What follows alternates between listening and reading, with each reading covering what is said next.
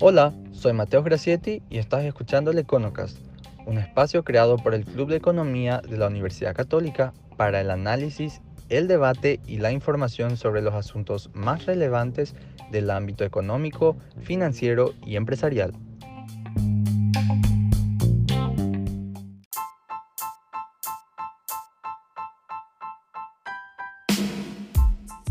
Ha tenido todo un proceso y estamos hablando de la capital ecológica del Brasil, Gonzalo. De planificación y gestión. Y hablo, hablo, de, hablo de tercer mundo, ¿verdad? No de primer mundo, porque cuando uno cita otros casos te dicen, no, eso es otro, como si nosotros fuéramos marcianos. y también tenemos otros casos mucho más recientes, si se quiere, ¿verdad?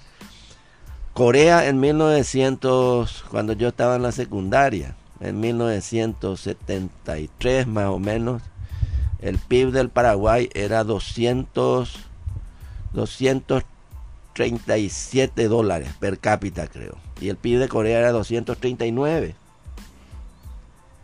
Y no hace mucho eso. Estoy hablando de la década del 70. Para ustedes es muchísimo. Para mí es parte de mi juventud. Y, o sea, y lo que hoy es Corea, por ejemplo, es una potencia mundial. Por eso no hay más coreanos en la calle. Antes había muchos coreanos y eran los almaceneros. Pero ¿qué van a venir a hacer acá si ellos vienen en el primer mundo? Hoy el PIB de Corea, aparte de ser una potencia en todo, es de 40 mil dólares y nosotros pasamos los 5 mil apenas. ¿Cómo hicieron ellos? ¿Y por qué nosotros no podemos? Y hay más casos, ¿verdad? Singapur y otros más. Y es producto de tener un proyecto y ese proyecto tiene que ser planificado, ¿verdad? Y ese proyecto tiene que ser participado. La planificación no es tampoco hacerlo, hay un hay una parte técnica, sí, pero eso se tiene que eh, socializar, ¿verdad? Los proyectos se tienen que hacer en un proceso de participación, de acuerdos y de compromisos entre los diferentes actores que, hacen al tema, en nuestro caso el territorio, la ciudad, y, todos vivimos en la ciudad y en el territorio, pero no le prestamos mucha atención. Correcto. Así que agradezco la invitación porque generalmente no, no se habla mucho de estos temas, fíjense, no se habla mucho en, en, los medios, no se habla mucho, y todos, todos o gozamos o sufrimos la ciudad. Sí, efectivamente. Dentro de lo que hace a, a, a planificación urbana, desarrollo territorial, eh, existe un componente muy sensible eh, en cuanto a agua y saneamiento o infraestructura sanitaria de repente, ¿verdad? Eh, entonces, en un reciente informe, la CEPAL ubicó a junto a Nicaragua y Honduras, Bolivia, Guatemala, Ecuador, República Dominicana y El Salvador como los países con mayor deficiencia en servicios de alcantarillado y tratamiento de aguas. Y, también el Instituto Nacional de Estadística dice que el 21% de los hogares paraguayos carecen de infraestructura sanitaria adecuada. Hablamos de una enfermedad crónica dentro de la situación urbanística del, país, Gonzalo. Sí, sí, sí. Nosotros tenemos que actuar y actuar ya. Eh, el otro día en una en un encuentro entre gente que maneja mucho el tema, que están agrupados en una organización de la sociedad que se llama Asunción Causa Nacional, que la creamos, después vino la plaga esta, justo antes de la plaga la creamos, entonces bajó la actividad y ahora se está retomando y creamos Asunción Causa Nacional pues, por la situación en la que está Asunción y el Gran Asunción. Sí. Eh, no nos damos cuenta, o yo no sé si nos damos cuenta o no, pero no se nota mucho que nos demos cuenta. Nosotros estamos, hay, hay gente que dice que ya ni siquiera es terminar la cosa, que ya se murió Asunción y hay que ver el ave fénix. Yo creo que no, yo creo que estamos a tiempo si es que se trabaja, se gestiona de la debida forma en base a, a planes y proyectos que existen ya, ni siquiera se los puede revisar, se los puede actualizar pero sí, estamos muy mal y te voy a dar un número. Te voy a dar un número. Eh, vos me hablaste del tema, este, el tema saneamiento ambiental. En el Gran Asunción, mal, más, contado así rápido nomás, ¿eh? más o menos salió, en, la verdad que fue más riguroso, pero en uno de los planes que hicimos en el 2014, desde el MOPC, con una cooperación del BID que se llama Plan Estratégico de Desarrollo Metropolitano de Asunción, es Asunción más 30 municipalidades, en el componente de saneamiento ambiental nosotros tenemos un pasivo de 3 mil millones de dólares o sea, fuimos acumulando una cuenta de alrededor de 3 mil millones de dólares y más. ¿Y de dónde sale eso? Y eso sale de que a lo largo de 40 años, 50 años, no se hizo lo que se tenía que hacer tan, tampoco en el tema de saneamiento ambiental. ¿Y eso qué son? Son redes cloacales, son plantas de tratamiento, son cuidado de los arroyos. Entonces hoy día los arroyos, todos, la gran mayoría, entre ellos los 12 de Asunción, son cloacas a cielo abierto. Sí. Entonces eso después si yo quiero recuperar, como tenemos proyectos para recuperar el Muricao y otros arroyos más, eh, si yo quiero cuesta mucho dinero, entonces voy sumando esos dineros y me, me da la, la cifra de unos 3 mil millones de dólares. Eso no puedo hacer. Nuestro presupuesto nacional es 14 mil millones de dólares. Claro. Ahora, no puedo hacer eh, eh, en un año, pero sí yo puedo hacer en un plan de decir, bueno, vamos a resolver este tema en 8 años, en 10 años.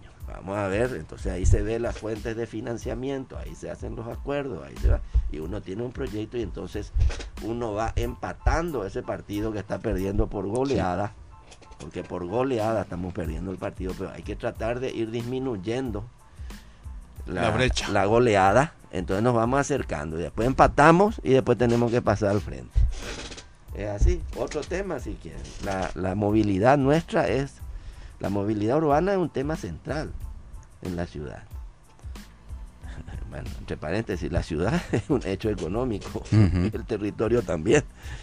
No es una cuestión de dibujitos ahí, de no sé qué, de, eh, plano y eso que dicen que saben hacer los arquitectos y algunos ingenieros. No, eso no, la ciudad es mucho más que la ciudad es un sistema. La ciudad es un sistema sumamente complejo. Un sistema es una entidad, un todo compuesto por partes que se actúan, que se eh, recíprocamente se, influyen entre sí. La ciudad es un sistema. Dentro de ese sistema, la economía forma parte de eso. La ciudad es un hecho económico, sí es la ciudad es un hecho histórico, sí. Es la ciudad un hecho cultural, sí. Es la ciudad un hecho funcional, sí es. ¿Eh? La ciudad, la ciudad es un, un hecho eh, político y sí, es todas esas cosas en la ciudad. Es un todo, Gonzalo. Es, todas esas cosas y tenemos que entender, y cada uno solemos mirar la ciudad solamente de nuestra parte de la realidad. Entonces, Correcto. Eh, es todo eso y dentro de eso entonces hay muchos componentes y hay que desmenuzar esto para poder entender. Y les decía que otro de los gigantescos pasivos que tenemos es la, movilidad urbana, que es un desastre nuestra movilidad urbana. Nosotros por día, según otro estudio que hemos hecho en, en, no, en este mismo plan estratégico metropolitano, eh, una consultoría del componente económico que estuvo a cargo de Manuel Ferreira, y nos da que, por ejemplo, la falta de un sistema de movilidad sostenible en, el Gran Asunción nos hace perder, nos hace tirar a la calle 2 a 3 millones por día, día hábil, ¿verdad? Claro. Es una, una demencia, o sea, yo si, si no tirara eso a la calle puedo hacer por año, en un año puedo hacer tres, tres metrobuses entre paréntesis, proyecto satanizado, y ese era el proyecto más importante en la historia del Gran Asunción, que tenía un crédito aprobado por ley, un crédito del BID, que fue un proceso de elaboración del proyecto de varios años, donde se me consta, se trabajó con los mejores técnicos de Colombia, de Brasil, de España, de acá mismo, eh, y bueno, y se desechó el proyecto. Se desechó por unos intereses absolutamente sectoriales, muy atendibles, muy atendibles, pero sectoriales. Que fue el tema de los frentistas de la avenida Eusebio Ayala. que yo tengo que, entre paréntesis, ahí se viola todo tipo de normativa, ahí se ha arrasado con las veredas, porque ahí yo tengo que meter mi auto, si es posible, dentro del negocio. Y no funciona así la cosa. No nos damos cuenta que no funciona así la cosa. Y no se dieron cuenta que lo mejor que, que les podía pasar en la vida era que ahí se instale la línea troncal del Metrobús. Porque la línea troncal del Metrobús no es solamente carril exclusivo para el vehículo público, que desde luego tiene que tener preferencia, pues yo vine en mi auto, vengo de Villamorra, vengo solito en mi auto, vengo ocupando espacio, eh, eh, eh, complicando el tráfico, gastando una cantidad de recursos. Emitiendo gases. Bueno, claro, Gastando recursos, contaminándola para, para movilizarle a un, a un individuo que soy yo. Entonces, el, el, comento nomás esto, me salí un poco del tema, pero, pero el, el, tema del Metrobús no es poner el no, eso implica, el mejoramiento del espacio público, arborización, eh, sistemas de redes, este, de servicios básicos, seguridad por las cámaras, por todo esto, una cosa. Yo vi todo eso en, me fui a mirar a, a, Colombia justamente, que está muy desarrollado, y de Curitiba, de lo que viene haciendo hace años. Entonces, Ahí está, ahí perdemos al día entre 2 y 3 millones de dólares por no implementar lo que tenemos que implementar. Y así podemos seguir, ¿verdad? Y, ahí, Gonzalo, dentro de este componente que mencionas, que hay que desmenuzar, hay que desmenuzar un plan de desarrollo. Y bueno, uno de los componentes, dijimos, la, movilidad es uno de ellos, pero también eh, en cuanto a infraestructura sanitaria, hay mucha confusión de repente, Gonzalo, sobre la cobertura, el porcentaje de cobertura que existe a nivel Asunción y área metropolitana. Porque eh, si bien la ESAP dice que hay una cobertura de desagüe cloacal del 33%, pero finalmente el porcentaje de eso que se trata en una planta antes de tirarlo al río... Cero. Es bajísimo. No, cero. Asunción, Asunción está construyendo por primera vez en cerca de 500 años a Dios gracias y después de mucho pelear, las dos primeras plantas de tratamiento. Una está en el arroyo Emburicao que se llama Bella Vista y la otra está en la zona del puerto, esa es más chica. Por primera vez en la historia, no, en Asunción el agua... Es la primera vez. 100% y de los desechos químicos y todo, todo eso va a los arroyos, va al río Paraguay y va a las napas freáticas. Leí un informe que ya se está contaminando las napas y se está contaminando el acuífero guaraní, el acuífero patiño y el acuífero guaraní. O sea que a día de hoy, tal como salen los residuos, ¿verdad? Las heces de las casas, restos de comida, todo, eso va al río Paraguay. Las B, las C, las D, las S también, todo, todo va. Y el río Paraguay, hemos hecho muchísimo esfuerzo. Los arroyos tanto, vamos a recorrer si querés, las evidencias. No necesito ser un científico. Me tengo que ir a mirar los arroyos nomás de Asunción y el Gran Asunción y ahí ya me doy cuenta de la situación en la que estamos. El río Paraguay. desembocan en el río Paraguay. Claro, el río Paraguay, este, em, hicimos mucho esfuerzo por reventarlo ya, pero no lo podemos reventar por el enorme caudal metros cúbicos segundo de agua que arrastra. Entonces por eso no pudimos reventar el río. Y eso se, se ve bien que cuando se hace la los análisis de la calidad del agua, se, en verano suele salir eso. De este lado el río está totalmente contaminado, es no apto para el baño y te vas alejando y ahí ya se va, se va autodepurando. Pero eso es porque tenemos un río maravilloso con, con, una escala, un tamaño, un caudal enorme. Pero si no, ya estaría podrido eso. Y eso va muy relacionado, Gonzalo, con la baja inversión que se tiene, por ejemplo. El BID señala que el gasto anual en Paraguay en materia de infraestructura sanitaria no llega al 1%.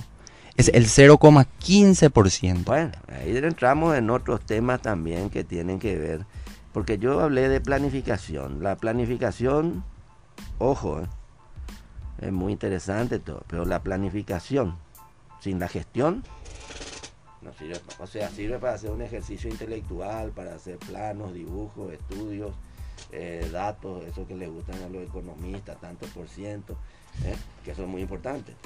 Pero sin la gestión no sirve para nada. Y como que estamos hablando de cosas públicas, la gestión, el único que puede hacer es el sector público. Entonces ahí entramos en la pésima capacidad de gestión histórica que tenemos, la debilidad institucional que tenemos, tremenda, la falta de capacidad de gestión y eso también se tiene que traducir en presupuestos. Y, eso se tiene que traducir en presupuestos y todos sabemos que más o menos con más maquillaje o con menos maquillaje, los gastos fijos del presupuesto nacional y del presupuesto municipal también, los gastos fijos se llevan entre el 80 y el 90% de nuestra de nuestros ingresos. tributarios. ¿Y qué, puedo hacer yo con, si tengo que gastar 80 en gastos fijos, entre ellos empleados públicos? ¿Y qué puedo hacer? Me sobra cuánto, 10, 15%. No me alcanza para manejar un país como para desarrollar un país. Es decir, ahí volvemos a otro tema que tiene que ver con, pero ya es, nosotros no damos, así como Asunción no da más, nosotros no estamos muy bien, lo lamento. Y, pero yo no, no puedo entender cómo todavía no pudimos encarar en forma seria, real, la reforma del Estado, la modernización del Estado. Mientras no hagamos eso, vamos a seguir con todos estos, con todos estos este, problemas y con todos estos males. Y eso vale para el Estado y vale para las municipalidades y vale para la municipalidad de Asunción principalmente. Por Y cuando hablamos de presupuesto general de la nación, también Asunción, también el tema del lago Ipacaray. El tema que se encara a nivel de departamento central, que es el departamento más poblado y que incluso tiene mayor fuerza en caudal electoral que Asunción Capital. Y que como está aguas arriba del río Paraguay, aguas arriba de Asunción, lo que pasa en el lago de Pacaraí con las desembocaduras de los distintos afluentes también es contaminante para el río Paraguay que viene aguas abajo, Gonzalo. Total, y ahí volvemos a la gestión. No, no, la gobernación, le quiero mucho, la gobernación de Central no tiene la capacidad para resolver el problema del lago y las municipalidades que rodean el lago menos. Estos son proyectos. ¿Y coste que Areguá, que es la capital de Central, no, está? No, no, importa. Puede ser la capital del mundo. No tienen la capacidad. No tiene fuerza. No tienen ni el presupuesto, no tienen la capacidad institucional. Eso no quiere decir que los que están ahí sean unos inútiles. Yo no estoy diciendo eso. La institución no tiene esa capacidad de gestión, no tiene los presupuestos. Esos son proyectos nacionales, mis queridos amigos. Esos son proyectos que hay que hacer en base a una alianza, en una alianza entre los, los gobiernos departamentales, locales, etcétera, y el gobierno nacional. No hay otra manera de hacer, por la escala, por la complejidad que, tiene, por el costo que tiene esos proyectos. Y es, otro, otro, otro tema, hace, hace el lago, y fácilmente se está discutiendo hace 40 años. El problema del lago no es nuevo, y estos problemas se van agravando porque cada vez hay más más este, construcciones, más y que el problema será. Pero es increíble que nosotros no podamos resolver un tema relativamente sencillo como el lago y un tema querido por todos, supongo, como el lago. Bueno, la misma cosa que el saneamiento, la misma cosa que el transporte público. Y bueno, pero, pero tenemos que hacerlo. Y una cuestión, ¿verdad? Yo siempre digo que eh, en eso de la, si bien el responsable de esta gestión es el sector público, la sociedad es un contrapeso o debe ser un contrapeso fundamental. Eso se ve bien en la ciudad y se ve bien en las palabras también, ¿verdad? Hay tres palabras que quieren decir ciudad, vienen del, griego y del latín. Civis quiere decir ciudad, ciudadanía, eh, las raíces son esas, ¿verdad? Sí. Poli es ciudad, desde luego, la parte política, la parte del gobierno, la ciudad. Civis es la sociedad y urbs o urbis es la parte física de la ciudad, ese territorio físico, porque el territorio tiene la parte física, pero tiene la otra parte también, ¿verdad? Que es la gente. Correcto. Con todas las cosas. Entonces esas tres cosas tenemos que articularlas. Entonces, para que el sector público es el responsable de arreglar el lago, el transporte público, todo lo que venimos hablando, el desarrollo, pero tiene desde la sociedad nosotros tenemos que incidir ¿Qué es la sociedad? La sociedad no tiene número de teléfono, ni WhatsApp, ni nada. La sociedad está constituida por las organizaciones de la sociedad, que sí tienen, sí tienen número de teléfono, sí tienen personas. Y esas organizaciones son los actores que tienen que estar en esto dentro de la sociedad. Y son diversos, ¿verdad? Son organizaciones, eh, pueden ser gremiales, profesionales, empresariales, académicas, etc. Pero esa es la sociedad. Mm. Entonces, desde la sociedad nosotros tenemos que incidir a la polis, desde la CIVI a la polis, para que se haga lo que se tenga que hacer. Y no incidimos porque tenemos muy, muy bajo capital social. Entonces no vamos, nosotros tenemos que trabajar en eso y trabajamos desde luego, pero hay que, hay que fortalecer nuestro capital social para poder incidir sobre la gestión pública. Si no, vamos a seguir igual. Bueno, y muchas veces se habla de responsabilidades compartidas. Eh, algunos se tiran la pelota porque alegan que existe una suerte de confusión en quien debe colocar la plata para invertir en agua y en saneamiento. Entonces nos preguntamos quién es finalmente el responsable legal por llevar a cabo obras de infraestructura sanitaria en Asunción. ¿Es la MOPC, es la SAP, las municipalidades o es la gobernación? Mira, yo creo que por un lado a mí no me sirve para nada, y menos en Paraguay, decir, fulano tiene la culpa. No, no, no, no. Acá lo que uno tiene que buscar son soluciones. Entonces, si vos me preguntás, son todos. Y, no me interesa luego quiénes. Te voy a decir, me interesa el problema. Entonces, ¿cómo, ¿qué es lo que se hace? Se hace alianzas estratégicas. Y en esas alianzas estratégicas, hasta meter, por supuesto, al sector privado también y a la sociedad y el sector Alianza de estrategia. No, no, a mí no es lo mismo que, que la ESAP con las calles. No, no, no, no, no, no, no. Me interesa para entender la causa, me interesa en cuanto causa, pero para la solución, por algo no lo soluciona. Entonces, si yo me voy por el mismo camino, no se va a solucionar nunca. ¿Cuál es el camino alternativo? Es lo que digo, es trabajar en base a alianzas estratégicas y es... Entre instituciones. Entre quien tenga que estar o identificar los actores, los actores son públicos, son de la sociedad, son privados, etcétera. Eh, y vos hacer las alianzas entre los que se identifican como los principales y en base a eso vos elaborás un plan o un proyecto y ese plan o proyecto busca su financiamiento, sea interno o, o, con, con organismos internacionales que te aportan no solamente dinero, sino que las cooperaciones técnicas que generalmente las pagan ellos, son importantísimas. Porque cuando uno está en función pública, quiere hacer un estudio de ahí de dos calles para ver, tres calles para ver eh, cómo tiene que pues, hacerse cualquier tipo de estudio y nunca hay dinero. Y son las agencias de cooperación las que generalmente con sus asistencias técnicas ponen los técnicos ponen el dinero y así se puede elaborar un plano, un proyecto. Claro. Que tiene que estar hecho por gente capacitada, gente idónea en eso. Y, y ahí, Gonzalo, específicamente cuando hablamos de grandes obras de infraestructura, obras de envergadura, eh, hablamos de puentes, hablamos de rutas, hablamos de desagües, de plantas de tratamiento, hablamos también de infraestructuras millonarias. ¿verdad? Dijimos que unos calculan la brecha, eh, ustedes lo hicieron en 3 mil millones de dólares, el BID lo hace en 6 mil millones de dólares. No, Entonces, solo, componente, ¿eh? el saneamiento ambiental. Ah, correcto. Solamente, correcto. No sé lo que dice el BID, pero a lo mejor es más, yo te dije calculando eh, y eso es del 2015, perdón. no, no, bueno, y, ahí hacemos, por ejemplo, aunque sea 3 mil o 6 mil millones, entre esa brecha entre 3 y 6 mil, no, no, no, no viene el caso. Pero si tenemos que llevar obras de infraestructura, tenemos que llevarlo a cabo, es imposible hacer con el presupuesto que contamos ahora mismo. Entonces ahí surgen las nuevas modalidades de financiamiento. Es decir, hoy día el país tiene herramientas como la APP, tiene herramientas llave en mano, por ejemplo.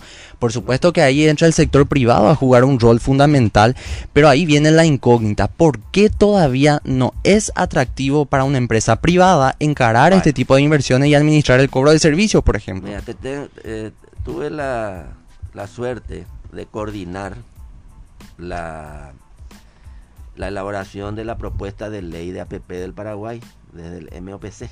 Sí. Yo estaba en el MOPC en ese momento. y trabajamos muchísimo con las APP.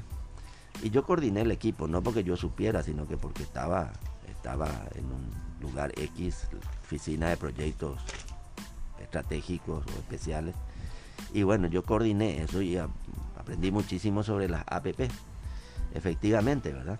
Eh, que es una fuente alternativa, una fuente alternativa de financiamiento eh, muy, muy usada en el mundo y muy, muy este, eficiente y muy justa.